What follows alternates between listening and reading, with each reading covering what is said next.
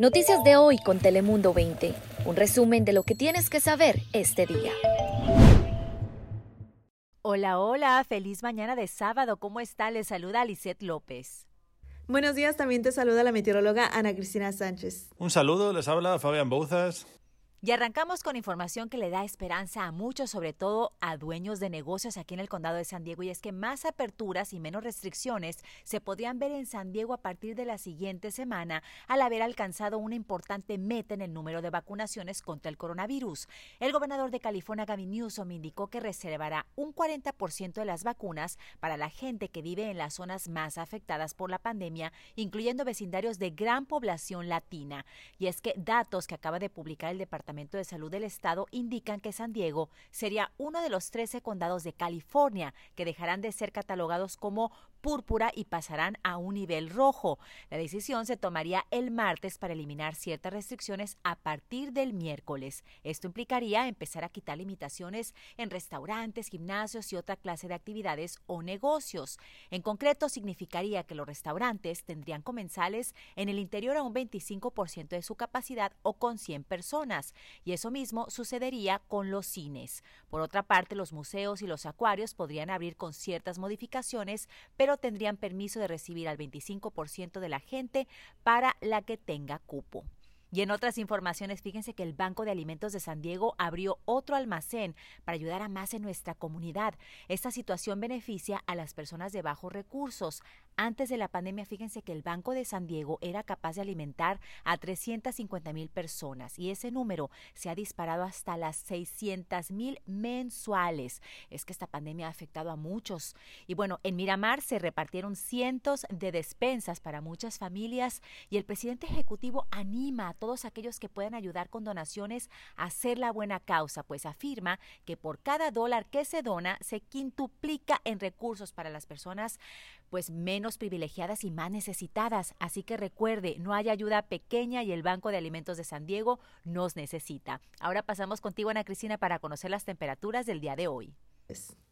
Hola Lizeth, muy feliz fin de semana. Este sábado disfrutamos de temperatura máxima en Tijuana de 15 grados centígrados. Arrancamos el día con mayor nubosidad, temperaturas frías pero por la tarde ya un ambiente más estable, especialmente para el día domingo. Así que esta noche será una noche gélida en la región, especialmente al interior, pero lo que es el condado de San Diego, disfrutando temperaturas máximas alrededor de 60, 65 grados, así que poco a poco ya las temperaturas se recuperan y tendremos condiciones más favorables. Pero hay otra tormenta que se avecina que el siguiente lunes va a generar ese potencial de precipitación. Pero por el momento no hay que preocuparse día de hoy y mañana, ya que tendremos un ambiente más estable en toda nuestra región. Ahora paso contigo, Fabián Bosas, ¿qué nos tienes?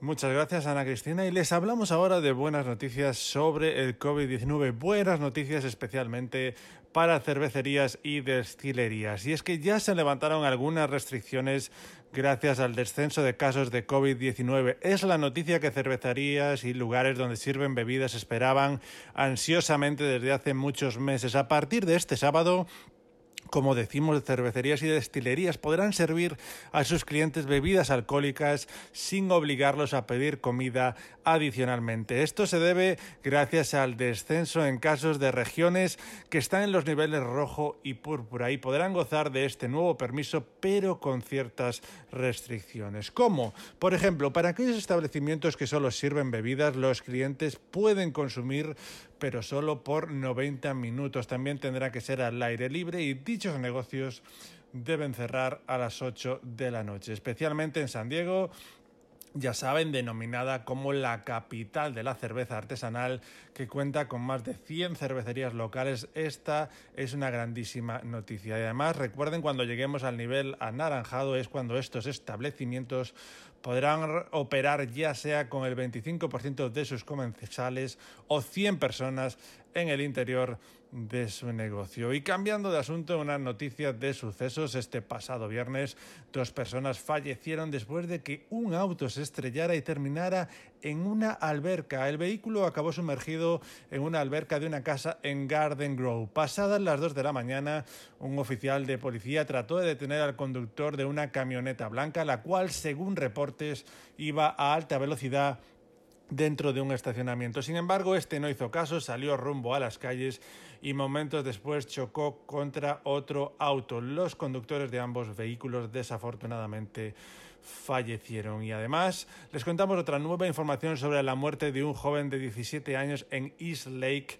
quien recibió heridas de bala. Según la policía de Chula Vista, el suceso ocurrió el jueves a las 7 de la tarde entre la calle Sunset View Park y Greensview Drive. Trataron de salvar al menor, pero lamentablemente perdió la vida en el hospital. Hace una semana se había reportado un caso similar involucrando a otro menor, pero la policía señaló que la situación es muy extraña ya que dicen que el área tiende a ser seguro y por el momento no hay ninguna razón para creer que ambos tiroteos tienen una relación. Así que esto es todo por mi parte, Lisette. Vamos contigo, ¿qué tenemos para terminar este podcast?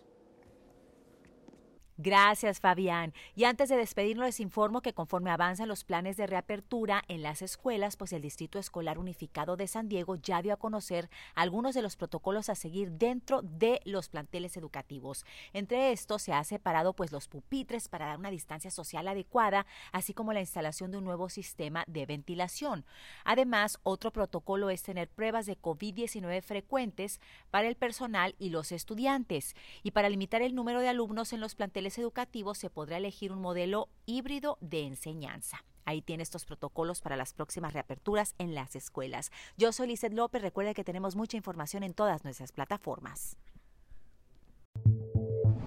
Noticias de hoy con Telemundo 20. Suscríbete. Ponemos información a tu alcance todos los días.